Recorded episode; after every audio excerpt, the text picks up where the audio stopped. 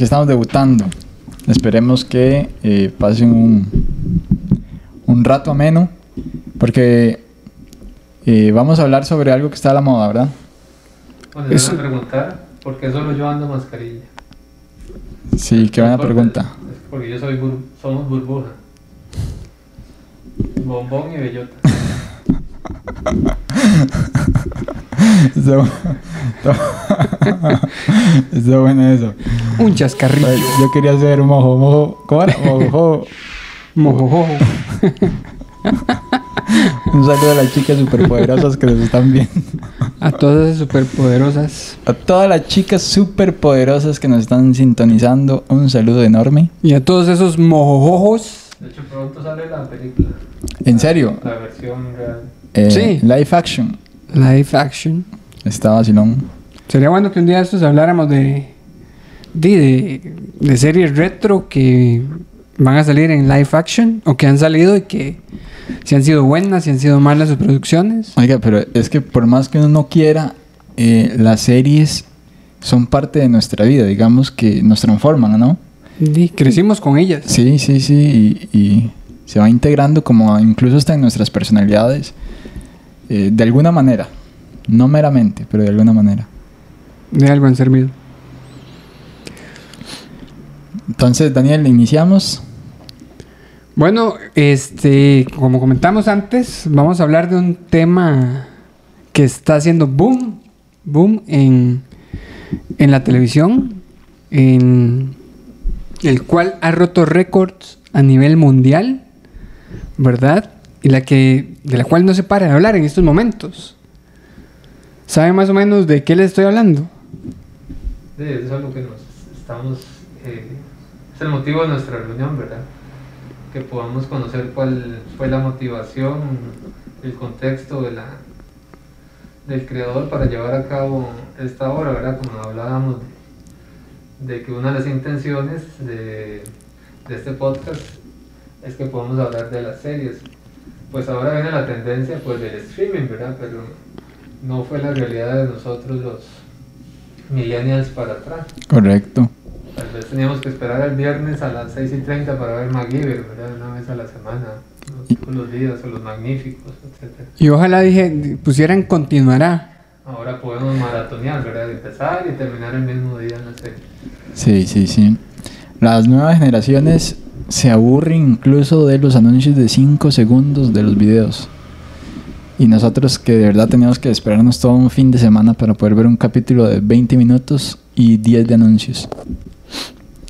Bueno, y Como, como quien quiere ser millonario. como quién quiere ser millonario, por ejemplo.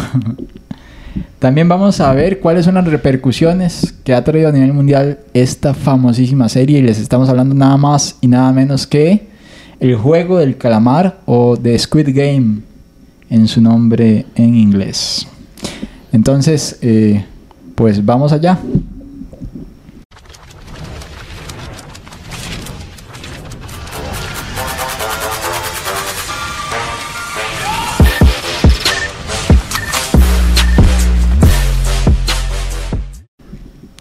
Ahora sí, este es su podcast La Terraza y venimos a contarte sobre series y películas y otros temas del cine y la televisión.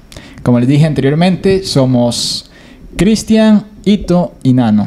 Bienvenidos. ¿Cómo están todos?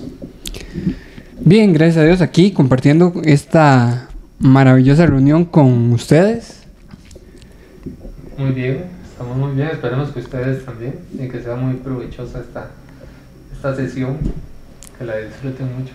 Eso es lo que esperamos, que la disfruten, que ojalá eh, los datos que les vamos a compartir sirvan para su conocimiento. Bueno, ¿qué es el juego del calamar? Todos estamos pendientes de eso hoy en día. Se trata de un juego que estuvo muy de moda en el país surcoreano, allá por los años 70. Se deben hacer dos equipos, siendo uno el que ataca y otro el que defiende. Y antes de comenzar se lanza una moneda al aire para elegir quién será cada, cada equipo. Tan- Eso- tanto el que defiende como el que ataca. Eso me recordó una anécdota de carajillos cuando jugábamos guerritas, ¿se acuerdan? es que hay, hay que aclarar que somos hermanos. Eso no lo. Y, dijo guerritas, no espaditas, ¿verdad? Es muy diferente. Pero podemos contar de qué trataban las guerritas. Hacíamos grupos con nuestros primos, pero eh, nos encerrábamos en un cuarto y todo el mundo tenía que volarse a volar, pues, de golpe. En Costa Rica, volar quiere decir darse golpe. Darse golpes, sí, sí, sí. Pegarse unos mecos entre todos. O sea, todos contra todos darse unos mecos. Pero nos aliábamos como buenos hermanos. Para darle al primo que más nos caía mal. Ha- lo, complot, sí, y nosotros salíamos ilesos y entre ellos sí se daban. bueno, perdón, siga. Bueno, el atacante necesita ingresar en el dibujo del calamar que se ha hecho en el suelo. Porque ellos hacen el dibujo del calamar en el suelo. Y que por ello se da el nombre de este juego. Como es lógico. Correr más allá de la defensa y luego tocar con el pie la cabeza del calamar para ganar. La defensa, por su parte, tiene que empujar al atacante fuera del, del cuadro, del dibujo, porque de esta manera es como ganan. Mae, los coreanos no conocían la mejenga. Creo que es más divertido, ¿no? Bueno, este, sí, es- se- sería más interesante, pero en, en este juego también tiene su parte interesante, porque el que salga del dibujo es el que pierde y el que se queda dentro es el que ganó. Para el que no sabe qué es mejenga, eh, es un partido de fútbol. Yo creo que en otros países se les dice como cascarita o... Bueno, hay diferentes formas de llamarlos. Partido de fútbol. Pero no nos, no nos preocupemos tanto por el léxico, porque yo creo que estamos iniciando y cuando mucho nos van a ver gente aquí a, a la abuela. Si tienen dudas nos escriben al correo itonanocristian.gmail.com Inmediatamente les va a aparecer el mensaje de que el correo no existe, pero... pero ustedes hicieron el propio y se esforzaron. Bueno, para seguir, estamos viendo unos datos curiosos de esta serie que estamos comentando hoy, de cómo surgió la historia, ¿verdad? ¿Cuál fue la inspiración de, del autor para que este proyecto sea tan, tan exitoso? Dice que se basó en cómics muy famosos. Dice que, como es el caso de Alice in the Borderland, que sinceramente vi como 3, 4 capítulos y no, no he seguido, le di una pausa porque no me ha atrapado tanto como el juego del calamar. Sin embargo, pues la vamos a terminar de ver. Ah, As, God's Will y Battle Royale. Eh, van a escuchar, tal vez no entiendan, ¿verdad? Porque yo tampoco. Aquí tengo el dato de cómo se escribe. Cuando Hun Yadong Hyu eh, estaba por escribir la historia, comprendió que todos estos cómics te- tenían algo en común. Nos presentaban a personas que debían enfrentarse en juegos de supervivencia donde su vida estaba en juego. De esta manera decidió vincular esta trama con los problemas económicos que él estaba viviendo en aquel momento. O sea, llevó un pincelada de la realidad, ¿verdad? Sí, este... Todos los juegos de Battle Royale y todo eso que está ahora de moda, ¿verdad? Es- tal vez en aquel momento... eh, porque esta serie fue escrita o pensada desde hace muchos años. Pero el, el- este señor, Don Hugh, eh, pensaba que no era el momento idóneo para tirarla a andar. Él nació y se crió en Seúl, eso es en Corea del Sur. Se graduó de la Universidad Nacional de Seúl con una licenciatura en comunicaciones. Escribió y dirigió numerosos cortometrajes, incluidos Our Sad Life y A Puff of Smoke. Tras mudarse a Los Ángeles para estudiar una maestría en producción cinematográfica en la Universidad del Sur de California, continuó haciendo películas, completando dos cortometrajes, Heaven and Hell y Desperation. No he visto ninguno, la verdad. Su película de tesis de graduación fue Miracle Mile, un cortometraje protagonizado por Carl Jung, como un taxista ilegal coreano-estadounidense que ayuda con su pasaje una joven coreana interpretada por Hannah Kim. Anakin. Ajá, Ana- Anakin, ese no es Skywalker, no, ¿verdad?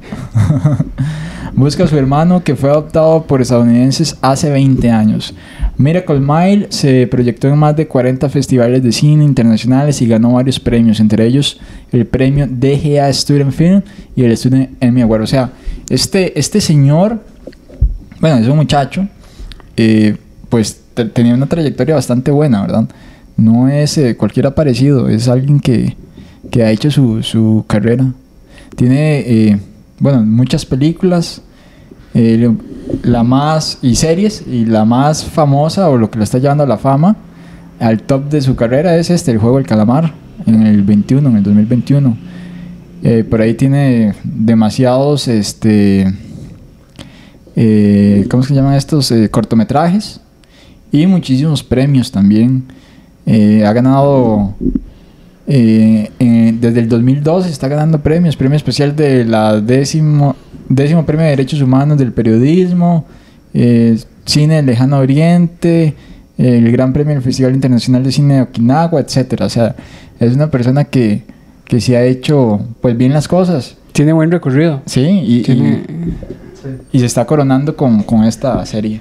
No, y por ahí yo, yo también, digamos, no es que me quiera comparar con él, pero también me he hecho carrera al lado, carrera al centro, y también he tenido grandes premios. Eh, digamos, aquí hay una, una rifa que le llaman tiempos. Entonces le he jugado 200 colones al 77 y gané 20 mil colones. Entonces también tengo carrera, Y premios. también he tenido premios. Tiene que hacer su, su, su serie para que pegue también, para igualar a, a Kim Jong, ¿no? ¿Cómo se llamaba? Hugh. Don Hugh. Don Hugh. Don Hugh. Bueno, ya pasando ya más adentro del tema de lo que trata la serie, este, y, y metiéndonos ya en sus personajes, ¿verdad? Porque tenemos un personaje principal, que es el famoso Ji-Hum. Yo no sé si lo estoy diciendo bien, porque son nombres que pueden este, mencionarse, decirse mal por la pronunciación, pero empecemos, empecemos con Ji-Hum, ¿verdad? Este es un hombre que aparece con mala suerte, adicto al juego, fumador, alcohólico, el cual este, se empieza mencionando que él trabaja como chofer y vive con su, con su madre que es anciana. Este entra al, al juego es, para intentar ganar, ya que eh, en las apuestas, que es así como, como se inicia la historia. Pero este, en la primera carrera él pierde. Decepcionado totalmente, va y hace otra apuesta. Y le apuesta el caballo con la fecha del cumpleaños de la hija. Y gana. Tuvo un buen premio. Diga, no, 4 millones. 4 millones de wones. 560 mil wons. Wons es la moneda surcoreana, creo, coreana. Que es la que menciona en la, en la serie. Di, es- ese momento es un momento de histórico, porque se gana un platal. Sí, en un momento que no tenía absolutamente nada. Y mucha necesidad. Eso era lo que le sobraba, necesidades. Y quería pollo frito. La hija. Sí, sí, a- eh, la hija lo que quería eh, era comer pollo frito, porque tiene una mamá que le tiene un límite, que es como la nutricionista le dice no coma esto, pero eh, el papá la lleva a pecar para comer pollo frito, pero al, fin- al final lo que la lleva comiendo es como, como unas salchichas. Lo que alcanzaba. Lo que le alcanzó, sí, porque en el trayecto de haberse ganado el dinero y estar todo contento llamando a la hija para, para decirle que escogiera lo que se iba a comer, di apareció un mafioso al cual este le debe dinero, porque Ji-Hoon es un hombre sumamente endeudado, tiene deudas hasta la coronilla y no sabe ni qué hacer. Cuando lo ve, comienza a correr y ahí es cuando eh, aparece esta otra personaje, la carterista. La coreana, no, norcoreana. Sí, ella, bueno, ella es una de los personajes que ahorita vamos a comentar también. Tenemos este que la carterista le roba el dinero en un, en un choque fortuito que tienen donde este está escapando y, y le toma el dinero sin que este se dé cuenta. Cuando lo atrapa el mafioso, este Ji-Hoon le dice que le va a pagar y cuando se da cuenta, nada. No hay, no hay dinero, no hay nada. Y lo hace firmar un papel en el cual el hombre cede su, sus órganos. Sus órganos, nada más y nada menos. Este, este muchacho, a mí me llama la atención eso. de- como actor, él hizo una película que era eh, la versión que nosotros conocemos aquí en este lado del charco como The Lake House con Keanu Reeves, La Casa del Lago. No sé si la han visto, buenísima. Él eh, fue el protagonista, él fue el Keanu Reeves en esa película en el 2000, en el año 2000. Y The Lake House salió hasta el 2013. Es un dato interesante también. O sea, la versión, se hizo la versión primero coreana. Correcto. Y la vino a hacer Keanu Reeves y hacerle un éxito de este lado del charco. Exactamente, sí. Eso, eso de los datos, para los que nos estén viendo, nosotros estamos iniciando, ¿verdad? No tenemos patrocinadores. Podemos ponerle dato y el nombre de su empresa. Por ejemplo, el dato protección para su familia. La empresa que usted quiera este, eh, patrocinarnos, ahí estaría. Sí, sí, no, o sea, no tiene que ser en dinero, puede ser como las influencers. Ahí nos mandan algo para promocionar, ¿no? Es una genial idea. Solo escríbanos. Notablemente ocupamos camisas, bronceador, Sí, sobre todo bronceador, ¿no? maquillistas. Sonidistas. Sí, no, cor- no cortemos el hilo. Son paréntesis. Bueno, ¿qué, qué otro personaje tenemos por ahí? Ah, bueno, yo pienso que es secundario, pero también lo vería como personaje principal. Igual me cuesta pronunciar un poquitito, pero es eh, Shu, Shu Shang-hu, que era como el Sha- Shang-hu, ajá, eh, como el adorado del, del barrio, ¿verdad? Porque es como la persona que pudo eh, formarse académicamente, se dedicaba a los negocios eh, bancarios, empresariales, eh, pues la mamá que por ahí sale, ¿verdad? Que tenía una, una venta, ¿verdad? Un negocito. Jamás se imaginaba, ella creía que estaba en Estados Unidos y que estaba eh, sobrado de dinero, o sea que tenía mucho dinero, que todo estaba muy bien, pero ya cuando estaban dentro del juego, eh, ya eh, el personaje principal se da cuenta que está ahí, le parece muy extraño, le impacta, ¿verdad? Y ella pues llega a conocer la, la realidad que le, que le confiesa, ¿verdad? De que de, pues hizo una malversación del, del dinero y e incluso eh, pues él llegó hasta instancias finales y ahí pues hasta traicionando personas que les, había- que les había eh, jurado como honestidad, o sea, que se habían ganado un porcentaje de honestidad de parte de, parte de él, pero al fin y al cabo de eso se trataba el, el juego. De sobrevivencia y que solamente iba a existir un, una persona ganadora. Sí, correcto. De hecho, este, este, el protagonista cuando lo ve no se lo cree, ¿verdad? Porque lo conocía. Y eh, Sí, le, le sorprendió bastante. verlo. Sí, sí, fue como. ¿Qué pasó acá? Sí. El que está siendo el héroe, el héroe del pueblo, el, el más adorado, el más inteligente, el estudiado. Pero y como todo en la vida, y, y como A veces nada de lo que parece. nada de lo que parece vivir de apariencia, sí, lo que un día está arriba, puede que al otro esté abajo. No todo lo que brilla es oro, ¿verdad? El, el siguiente personaje es la, la chica esta que le roba el dinero a, al protagonista después del choque en la en lo de las competencias de, de caballos, ¿verdad? Ella se llama Jung Ho Yeon Pero aparece como Kansai Bioko. O sea, los nombres en este momento como que no importan mucho. Es la norcoreana, pero hay un dato curiosísimo con ella. Ella fue participante de la cuarta temporada en Corea de The Next Top Model. Eso no sé si, si, si lo sabían ustedes. No, no. Un dato interesante. Patrocinador ya llevaría dos datos curiosos.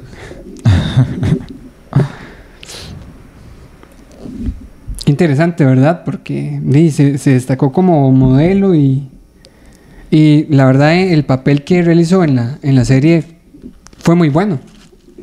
Fue su primera aparición como actriz. Y lo hizo bien. Mm, mm, Lo hizo bastante bien, Sí. en realidad. Sí, Yo creo que en el top 5 de personajes principales ella, ella está ahí en ese top. Correcto. Y, y este. eh, llega uno.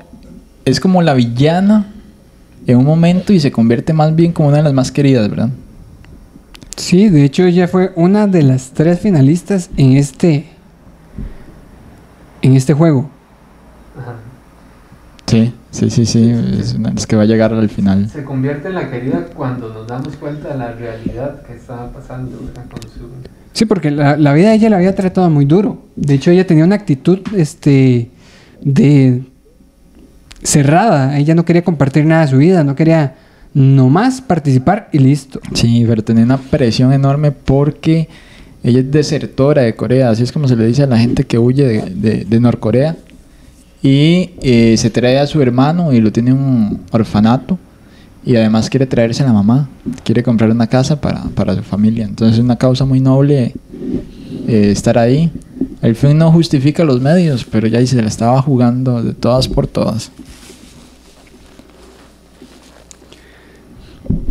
Luego, este, tenemos a este otro Juan Jung-ho. Juan Jung-ho juega un papel importante también para contar una parte de la historia. Es el que vamos a conocer como el policía. Un policía, un detective en realidad. El cual este, se dedica a investigar la desaparición de su hermano. Porque no, este no apareció en mucho tiempo y le parecía raro. Ahí fue donde, donde comenzó a, a investigar y se topó con Jin Hu. Sí. Pero Jin Hu este, no le iba a contar nada. Porque sabía, eh, como todo, sabía lo que le tocaba si, si abría la boca en, en esta historia. Fue una, una mera coincidencia, ¿verdad? Este, cómo él se da cuenta de este juego. Es como el único que le cree.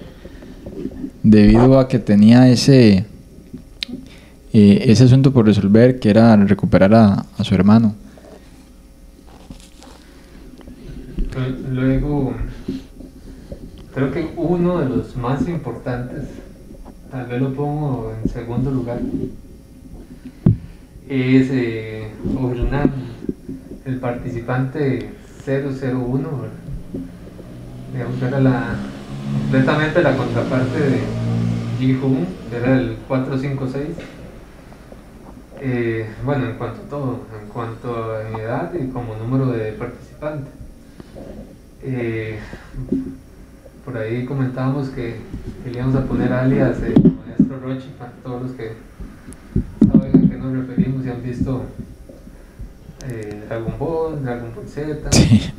El maestro Rochi, sí, parece un montón. Sí, pero este señor pues eh, es demasiado interesante, ¿verdad? Porque ahí durante el durante el thriller, durante la serie, eh, demuestra ciertos grados de pérdida de memoria, de, de falencias físicas. Sin embargo, pues porque se le había descubierto un, un tumor a nivel eh, cerebral. que pues ese era, al- era algo muy real que al final de la serie eh, nos dimos cuenta que, que así era, pero también nos dimos cuenta quién estaba detrás de todo, ¿verdad? Y es este personaje. O personaje este O Nam. Sí, se las trae. Vino a confundir a todo el mundo porque ni na- nadie se esperaba lo que lo que acontecería con, con este personaje. Sí. pero la serie nos, nos, nos lo estaba poniendo como en el frente de las narices lo que este personaje era para, la, se- para, para el desarrollo de, valga la redundancia, de la serie. Y no nos dábamos cuenta. Más adelante vamos a hablar un poquito de eso, de todas esas claves que, que quedaron ahí para hacernos eh, ver la importancia y trascendencia de este señor. Otro de los, de los personajes más importantes es Jan Deok-soo, que es el gángster. Él se unió al juego para pagar las deudas y eh, de hecho tenía una relación con la norcoreana, ¿verdad? Eh, algo ahí, porque cuando se encontraron quería pelear contra ella y etcétera. Después tuvo una relación, pero no de ese tipo, sino de otro tipo con otra de las de las actrices, eh, una como loquita. Y este también es uno de los que llegan a las últimas etapas. Lo quita y lo pone en la serie. Esa misma. ajá. Y este. Ese sería Deoksu, Jan Deoksu.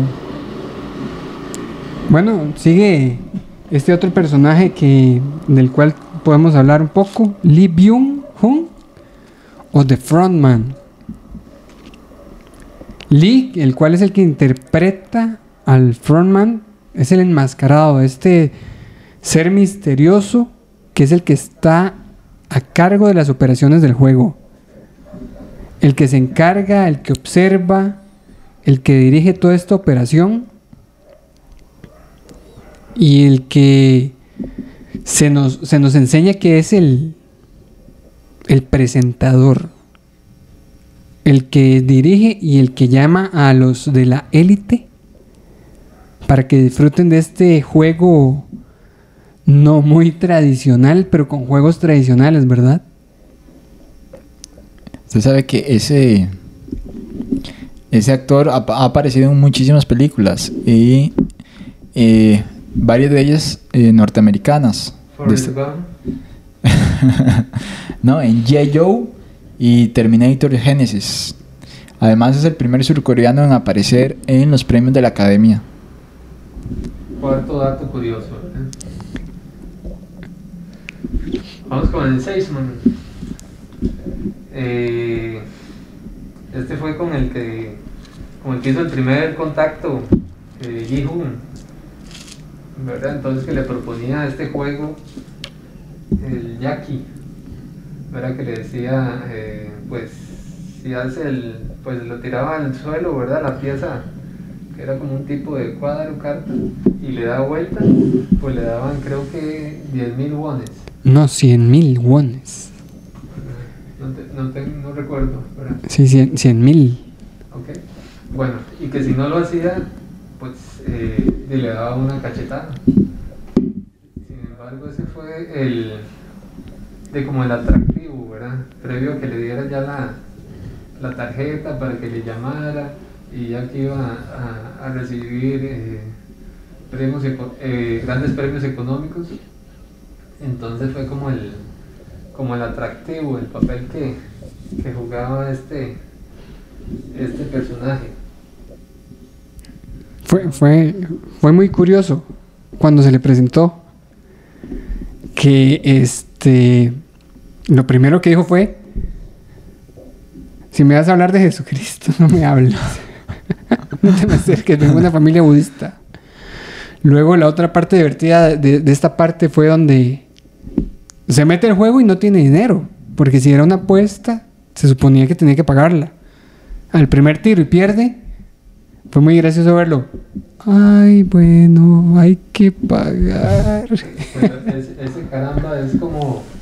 Caramba quiere decir esa persona en Alajuela, Costa Rica. Eh, como el que le llega a ofrecer a usted las tarjetas de crédito, ¿verdad? Y le promete y le dice, y al fin y al cabo firme y usted no leyó nada de lo que estaba en letra, en letra pequeñita. Si algún banco nos patrocina, no volvemos a hacer ese, Comentario. ese comentario.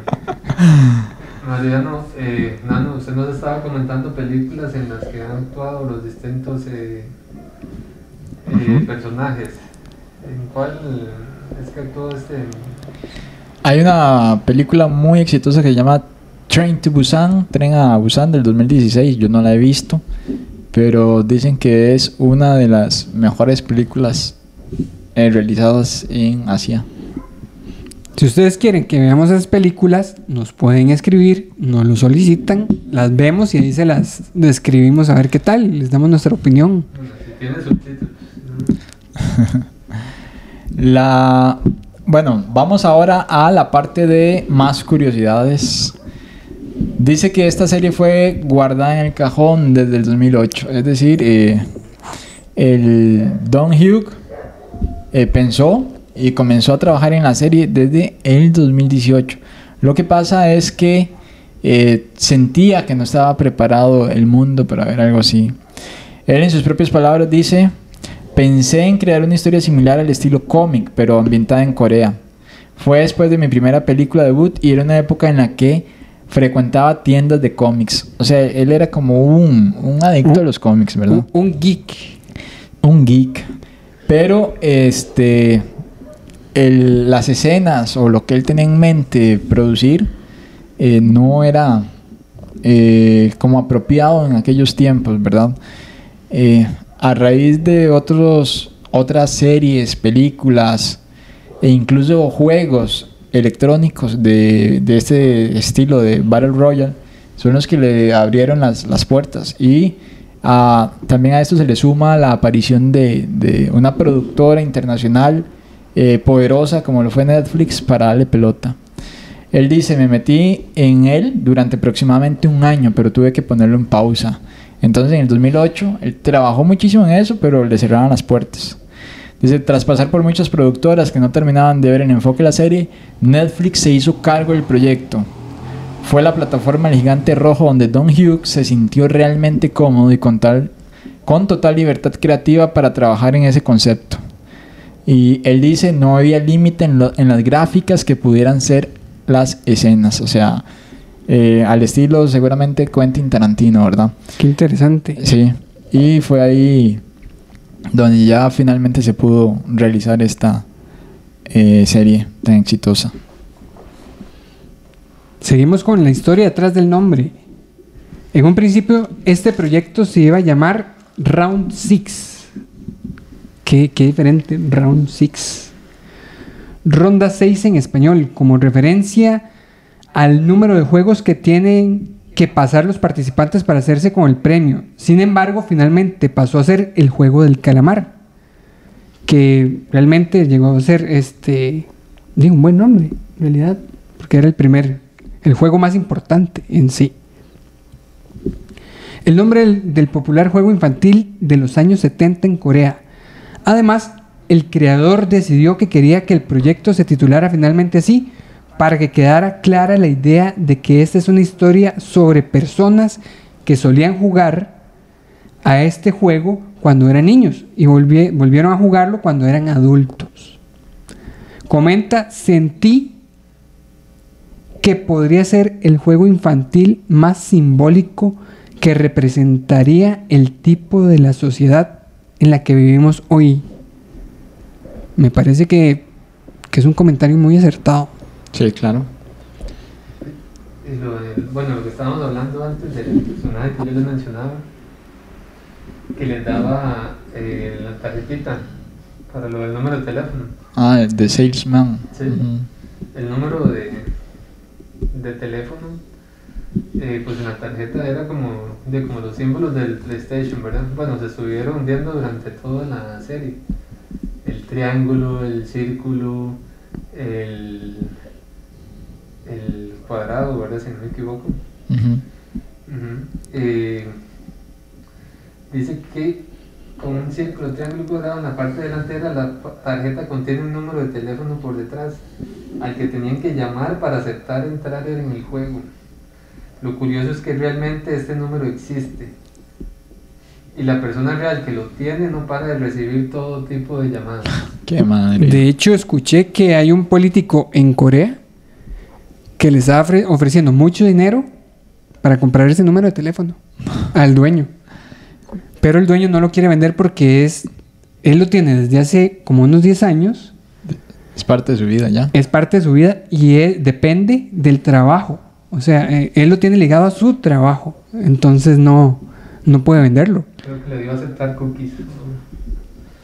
Sí, ah, pero no, pero como, como esto le va a cambiar la vida definitivamente, ¿verdad? Ya no sabe qué contestar, es, aló, sí. Dice, Quiero participar. Estoy endeudado. Sí, este, yo, yo estuve leyendo por ahí que eh, la batería del celular se- al mediodía ya se le está gastando porque pasa todo el día en, su vibración y en sus llamadas, este, y lo llaman a toda hora, entonces este, este madre no tiene vida. Y económicamente va a tener sus repercusiones, ¿verdad? Porque si, si lo llaman para algún trabajo o algo así, no va a haber cómo contestar. Sí, es como el call center de Beto. Beto, bueno, no, no voy a decir la otra palabra, no nos ha pagado Bueno, publicidad. aquí en Costa Rica es una empresa que da créditos así inmediato. Pero detrás de eso hay que terminar jugando el El juego del calamar, sí. Correcto. Ya no existe, ahora es, existe con otro nombre. Bueno, es varios, se ha diversificado. Tiene competencia. Ahora les voy a contar sobre eh, la simbología detrás de las máscaras de los trabajadores. Eh, cada trabajador tiene su, su atuendo muy similar a los de la casa de papel, aunque parezca que son rojo, en realidad es, es como un rosado oscuro, un rosado ahí intenso. No, no, en realidad hay otra realidad. O sea, Netflix ya no tenía presupuesto. Entonces ya estaban desteñidos. estaban ya y, y se los asignaron a. A, a lo que entiendo, el, el hombre lo escogió eh, del lado contrario del, del verde. En, en, en- en la variedad de colores que habían, en la gráfica de colores, escogió el, el color contrario, entonces terminó en, Sí. en rojo Yo creo que casa de papel. Más adelante vamos a hablar de ese, de ese dato, exactamente. Por ahí anda la cosa. Yugo mandaba el de Tokio, eso es. Entonces cada, cada hombre de esos estaba enmascarado este, y traía un símbolo. De, era, eh, uno de los tres símbolos de la tarjetita que ofrecía el salesman, que era círculo, cuadro o triángulo, ¿verdad? Eh, eso era una forma de, de dividir, de categorizar el papel o la jerarquía que tenía cada uno de esos trabajadores. Por ejemplo, los del círculo eran simples empleados, los del triángulo eran eh, hombres armados y los del cuadrado ya eran los que, los que mandaban. Dentro de más ángulos tuviera la, la figura, eran más, más poder. Soy un círculo.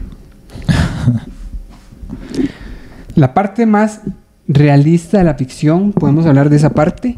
Para el creador era especialmente importante que todo lo que pasara en la serie pareciera real, ya que no solo para los espectadores, sino también para los actores.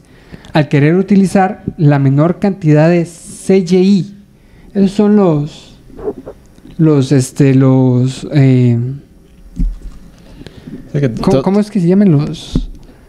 los que los, los efectos, los efectos este, de computadora. O sea, él lo que quería era que fue, se viera lo más lo real más posible. real, claro. Sí, Además eso ayuda también a que uno se, se meta más en la, en la serie, ¿verdad? Por ejemplo, la muñeca. Mandaron a hacer una muñeca gigante. Ya, ya, yo le voy a hablar de eso. No me gane el mandado. Cuidado con la muñeca.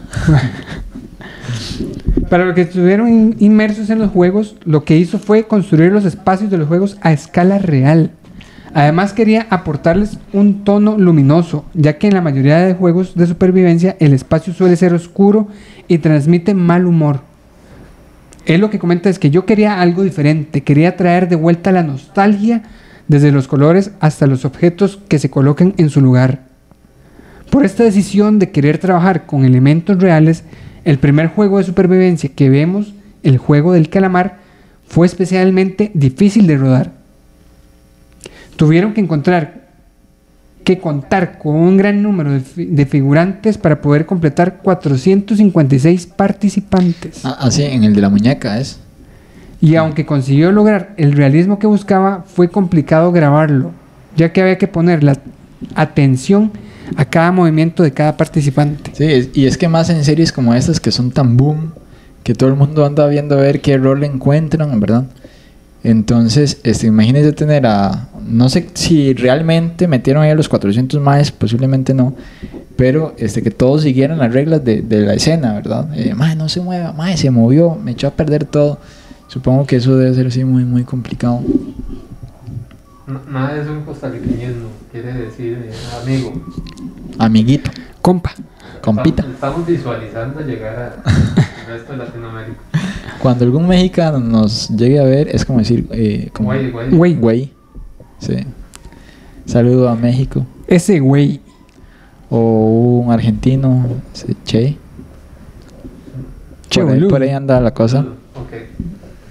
Eh, bueno, estamos hablando de la muñeca. La famosa muñeca. Sí, sí, es, es impactante. No sé cuántas personas le van a comprar a sus hijas un- esa, muñeca para, para Navidad. Yo insisto que se parece a Heidi. De hecho, si a mí me la regalan, bien recibida. Es que He- Heidi coreana. Pero, la, Cristian, ¿en, en qué material la quiere? ¿La quiere...? inflable. No, no, común, sí, aunque sea para tener en el escritorio, es que es muy... icónica, se volvió icónica. Sí, sí, coleccionable la, Sí. la muñeca. Correcto. Bueno, eh, bueno, se tenía claro que iban a existir los seis, eh, seis juegos, ¿verdad? Eso se los dicen de, de antemano. Eh, sin embargo, ¿cuál, ¿cuál es el golpe que llama la atención de continuar viendo la, la serie? Porque al inicio era como todo como muy rosadito, muy infantil, ¿verdad? Sino ya cuando eh, inician con el juego que corresponde en la presencia de la muñeca, de ya tenemos el impacto de la cantidad de personas eh, muertas, por decirle así. Tenía el dato de cómo se llamaba la muñeca, Mu- Muyungwa. Muyungwa. Ujú. ¿Sabe? Eh, un hijo o un- sí, una niña diciéndole, papi, me regala una mungungua. Muyungwa. Bueno, dato curioso número 27, ¿verdad? Es una pieza original del Museo Machalán, que está en la provincia de Gijón, en Chubebón del Norte. Es decir, este personaje no fue creado especialmente para la serie, ya existía. Uy. Para los productores tuvieron que pedir permiso al museo para trasladarla y, utiliz- y utilizarla como uno de sus personajes. Otro dato de falta de presupuesto en Netflix. No, no, no. eh, Sinceramente sí suma mucho esa, esa muñeca. Me pregunto si para la escena este, el tamaño habrá sido alterado o si realmente en el museo es de ese tamaño. Mm, creo que es alterado. Ahora llamo a Chinchongen, un amigo, Al salchichón. para pedirle el dato, pero creo que sí es eh, manipulado tecnológicamente. Sí. Que eh, esa, esa bendita muñeca, pues, eh, le da un ingrediente muy especial. Bueno, en, primer lugar, porque es el primer juego. Y ahí cuando todo el mundo comienza a ver la matazón, ahí empieza como el éxtasis de la, de la serie. En segundo lugar, porque sí es muy especial. O sea, ella se ve muy... eh, da una apariencia como muy tierna, como muy... Este, eh, que crea poco peligro, eh, inofensiva, y de un pronto a otro, pa, pa, se le mueven los ojos por todo lado, hace visco y tira rayos láser. Yo no sé ustedes, pero ese juego lo hubiera ganado Bruce Willis. ¿Por qué Bruce Willis? Porque es duro de matar. Ot- Chiste número uno. Otro simbolismo de la serie. Bueno, se dice que es una alegoría a la condición social en la que vivimos. ¿Por qué? Es una crítica del capitalismo y el peso del poder en que se le da al dinero. Bueno, ahí podemos ver a los VIP, a los que les sobra la plata, cómo hacen y deshacen con las personas, ¿verdad? Esto a mí me, me hizo pensar en la vida real será muy descabellado este juego. O lo que quiero preguntar es, ¿ustedes creen que en cierta manera este tipo de juegos se den? En la antigüedad se daban, digamos lo del Coliseo Romano y todo ese tipo de, gestas, era algo similar.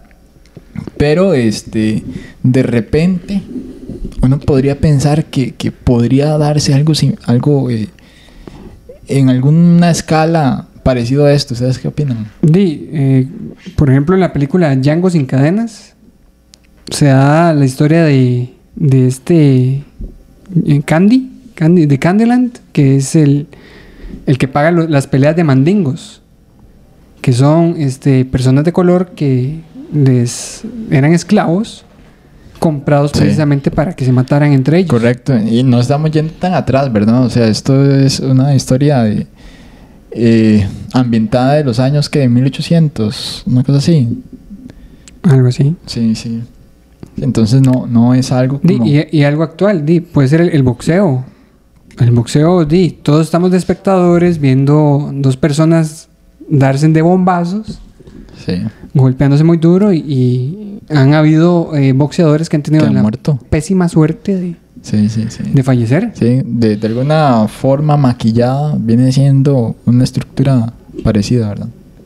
Constantemente se cuestiona qué tanto están dispuestos a hacer las personas a cambio de dinero, dejando de lado sus amistades, moral, familia. Bueno, eso, eh, eso es muy típico. Eso hasta en, en todas las áreas sociales sucede algo, algo similar. O sea, qué tanto puede hacer uno por dinero, ¿verdad? Y más cuando su vida está eh, en juego. ¿Ah? Yo estoy aquí por eso. Este es un ejemplo. Sí, el uso de la música es otro factor a destacar. Durante todo el material podemos escuchar piezas de los años 70 y 80, época en la que el director vivió su infancia y crea un lazo de nostalgia y familiaridad. Yo no, no recuerdo este, las, las, las canciones de la serie. ¿Ustedes identificaron alguna reconocida? Eh, sopa de caracol, Buenísima. jugo de piña. Jugo de piña. No, no. No, no, ¿verdad? No, es que en realidad son, son autóctonas de... Son propios de la región, sí. En, de la en la vida vamos entonces- a escuchar eso nosotros. Sí, aunque al escucharlas son amenas. La verdad son... Suenan, suenan bonitas y, y Atractivas. atractivas. Que de hecho ayuda mucho a, a lo que son los, los juegos en la serie. Sí, claro. Vamos a hablar de, de estos dibujitos que estaban eh, ya puestos en las paredes del, del encierro, por decirlo así, donde tenían a todos los participantes. Yo no sé si ustedes cuando vieron la serie se dieron cuenta que estaban ahí. Yo vi los dibujos, pero no le presté atención, no le presté la debida atención porque las camas tapaban. Pero sí, sí vi los dibujillos y en algún momento yo quise ver qué, qué estaba ahí dibujado. Sin embargo, sería mentirle que haya notado. Es que los dibujos comenzaron a verse ya más notablemente en la parte donde hacen este un, un revuelo, Sí, que comienzan a matarse entre ellos. sí, correcto. ya- ya se prestó más atención a las, a las paredes. Pero desde el puro inicio yo me preguntaba qué, qué estará ahí dibujado. Pero sí, no, no, no, nunca logré identificar. yo al inicio no, no le presté atención, fue ya más adelante Sí. cuando comenzaron a recoger las camas y, y se notaban ya en las paredes. Y ninguno, ninguno de los participantes lo notó tampoco.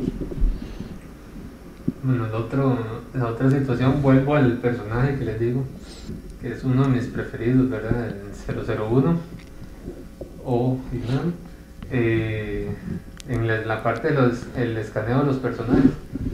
Sí, pues resulta que el hombre, eh, de- yo creo que al finalizar la, la serie nos deja entender que era que está detrás de todo, el, mandamás. Y por supuesto para entonces, para participar y que la muñeca no le afectara, pues eh, se saltó ese, ese dato, digamos, lo tenían ahí como eximido. Luego de por ahí al final nos hacen creer que se murió en el secuela del juego de las canicas. Y al final pues aparece con, con Jin ¿verdad? Sí, e- es, cierto eso. Cuando, cuando los ojos de la muñeca enfocan a los participantes, se les hacía como una, un- una silueta en color, no recuerdo si era verde o rojo, no sé. Y sí, el, el señor este, el 001, nunca tuvo eso. Nunca estuvo señalizado. No sé si ustedes notaron, cuando hubo este revuelo de todos los participantes, el señor estaba montado en una cama sobre todas las personas como, as- eh, eh, como asustado. Yo no sé si realmente él estaba fingiendo o estaba realmente asustado, porque fue en ese momento donde decidieron sacar los soldados de, del juego, los armados, los hombres armados, y detenerlo. Detenerlo porque ya vieron que el, seguro el hombre le iba a dar un, Sí, un paro cardíaco del susto que tenía.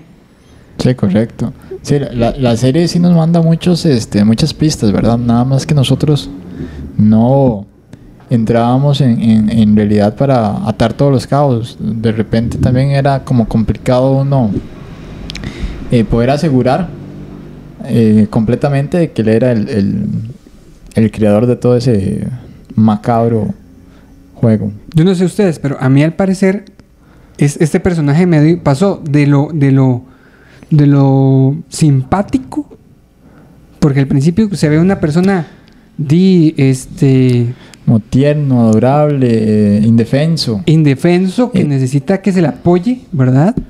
A Hacer ser, un este, semerendo. sí, a ser un- una persona odiada porque es una de las mentes creadoras de este Sí. poco de, de, de muertes de, de- de este juego. De todas estas personas, sí.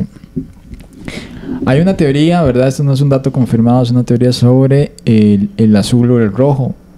Cuando el salesman eh, invita a las personas a aquel juego de tirar el, el- cuadrito de color rojo o azul, si, si, la, si el participante escogía el, el- el azul, iba a ser jugador. Y si escogía el rojo, iba a ser eh, parte del staff de guardias.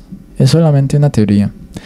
Después venía lo que estaba comentando sobre el, color del buzo de los participantes, que es color verde, ya que ese era el, color que utilizaban los, los estudiantes en Corea. Y el, eh, este, el productor de la película, el creador de la, de la serie, perdón, este, lo utilizó, entonces quiso eh, ponerlo también en la serie como para los participantes, ¿verdad? Para los jugadores. Y por el otro lado, como en el círculo cromático, el color que está inverso a ese verde es el rosado este, entonces lo utilizó para los, eh, para los guardias y así poderse diferenciar eh, perfectamente uno del otro. Sí, en cierto modo tiene su lógica. Da, da explicado así. Sí, el verde o el rosado. Muchos fans del cine asiático la han acusado de plagio, sobre todo en el terreno nipón. Y es que algunos espectadores la comparan con Battle Royale o la reciente serie Alice in the Borderland, también de Netflix. Pero lo que nos hace pensar en ello es la cinta del 2014, As the Good Wills, que cuenta con una premisa casi idéntica y un primer juego basado también en la luz roja, luz verde, pero sin muñeca gigante.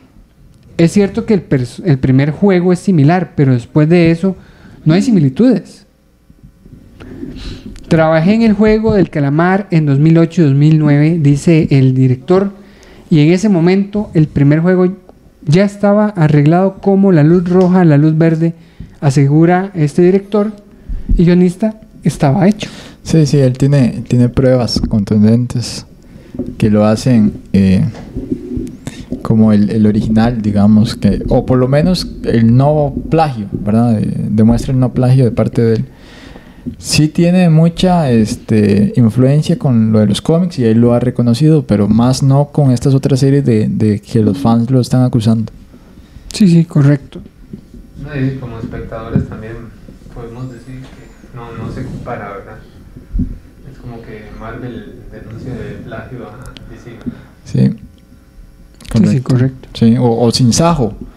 ¿Recuerdan? Eh, que también es así, algo así como de juegos a muerte, ¿verdad? O sea, sinceramente son, son cosas muy diferentes a pesar de que por ahí va la línea. Bueno, hablamos de simbolismos, sobre todo en los números, ¿verdad? Dice que, bueno, el protagonista dijo era el número 456. Dice que al principio vemos como el mismo personaje se hace con 4.560.000 millones de uones. Eh, ¿Verdad? Esto fue por la carrera de, la puesta en la carrera de, los caballos. de caballos. Por ahí tuvo un par de fracasos previos a eso. Ahí insistió y, y pegó. Bueno, desde el principio se nos daban pistas de que la persona adulta mayor era el creador del juego, 001. Muestra de ello son sus diálogos en los que parece que sabe más de la cuenta, lo que nos hace parecer que es un sabio. Pero un detalle que nos dejó boquiabiertos al descubrirlo es que cuando la policía, el policía infiltrado accede a los archivos de la edición del juego, en 2020, si paramos el fotograma, podemos observar cómo la lista comienza directamente con el número 2, obviando por completo al primero de ellos. Sí, este. Él, él no aparece, claro. Sí, no, no, no va a dar la historia de él. Sí. Pero eh, él participa solamente en ese año.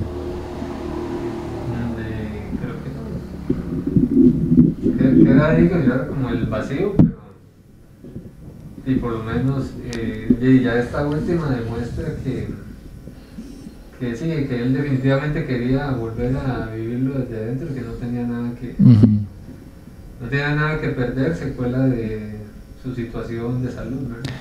Eh, Él, él siempre estuvo dispuesto a retirarse del juego después del juego de las canicas.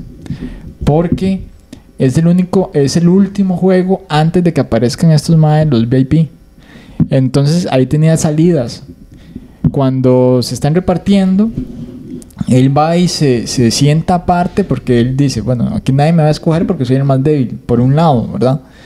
Y este tenía la todo, todo estaba perfectamente planeado porque si no lo escogían, él iba a desaparecer. Iban a escoger a la otra vieja que sí quedó por fuera. Entonces él desaparecía y hacía ver a los otros concursantes de que fue eliminado. Pero como lo escogieron, estaba planeado de tal forma de que fingieran su asesinato.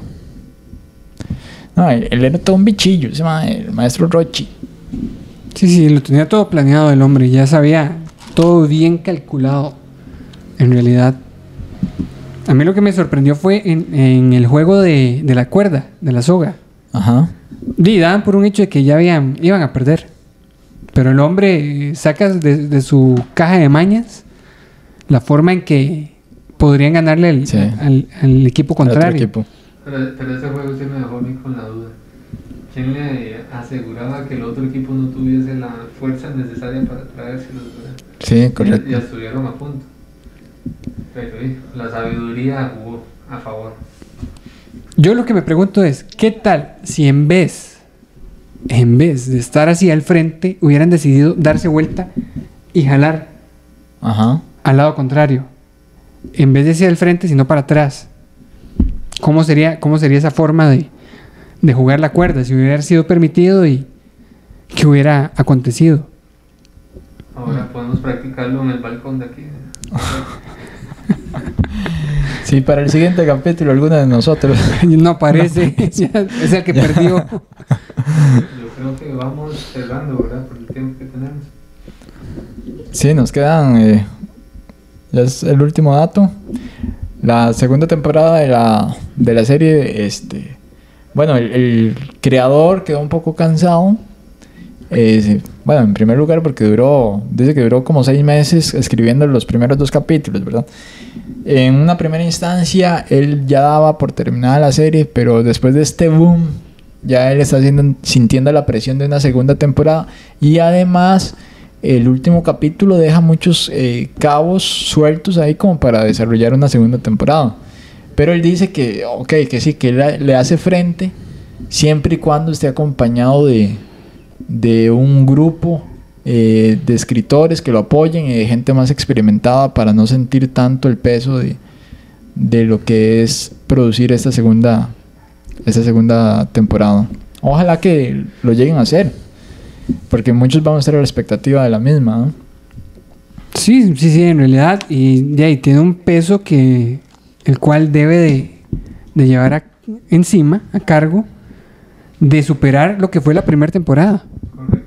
Porque en caso de que no sea buena, ahí se acabó todo. Sí. Se acabó el juego. No va a ser nada fácil.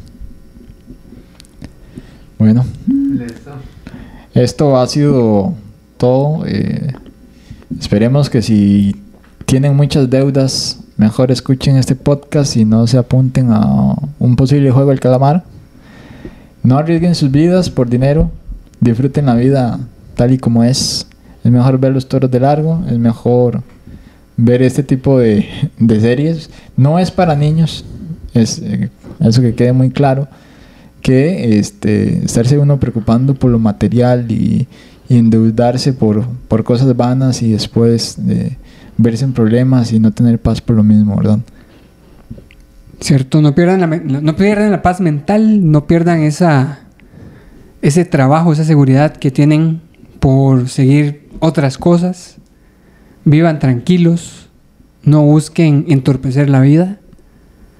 Vivan felices. Vivan escuchándonos.